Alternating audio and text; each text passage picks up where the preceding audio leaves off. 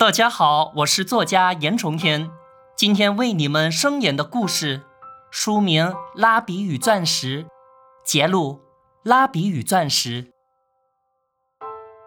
在一个乡村里，住着一位贫穷却很正直的拉比。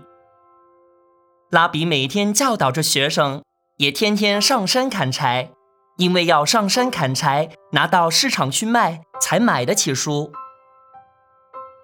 拉比虽然很勤劳，不过每天上山对他而言还是一件非常吃力的事。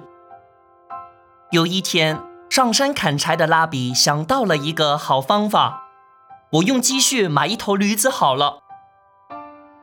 第二天，拉比到市场上买了一头驴，学生们全都围绕在驴子的四周围，问拉比：“老师，哪来的驴子呢？”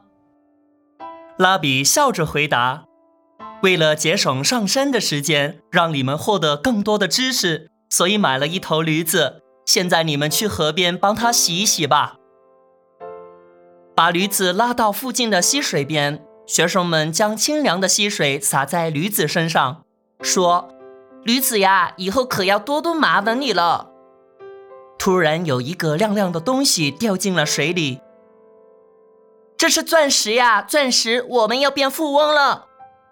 学生们高兴地大喊大叫，赶紧跑回拉比家。老师，你从此以后不用再上山了，因为驴子的铃铛里掉出一颗钻石。拉比困惑地问：“什么？驴子的铃铛里掉出了钻石？”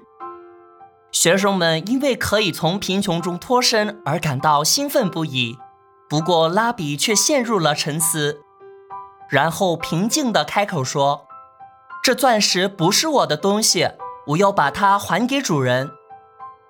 学生们非常惊讶地看着拉比说：“这驴子是老师买的，所以这颗钻石当然也是归你呀。”“不，我是买了驴子，但我却没有买这钻石。”可是拉比坚持要把钻石还给卖驴子的商人，所以学生们只好跟在拉比的后面一起去。这颗钻石是我从跟你买的那头驴子身上掉出来的。既然买下了驴子，那这颗钻石应该也就是拉比你的。刚好这位商人也是个像拉比如此正直的人，于是拉比和商人互相推说这钻石不是自己的。哎呀，我认输了，拉比真是一位正人君子呀。这颗钻石不是拉比的。也不是我的，让我去把它的主人找出来，还给他。应着商人的话，他们的争执终于告一段落。目睹这场面的学生也都大大的醒悟了。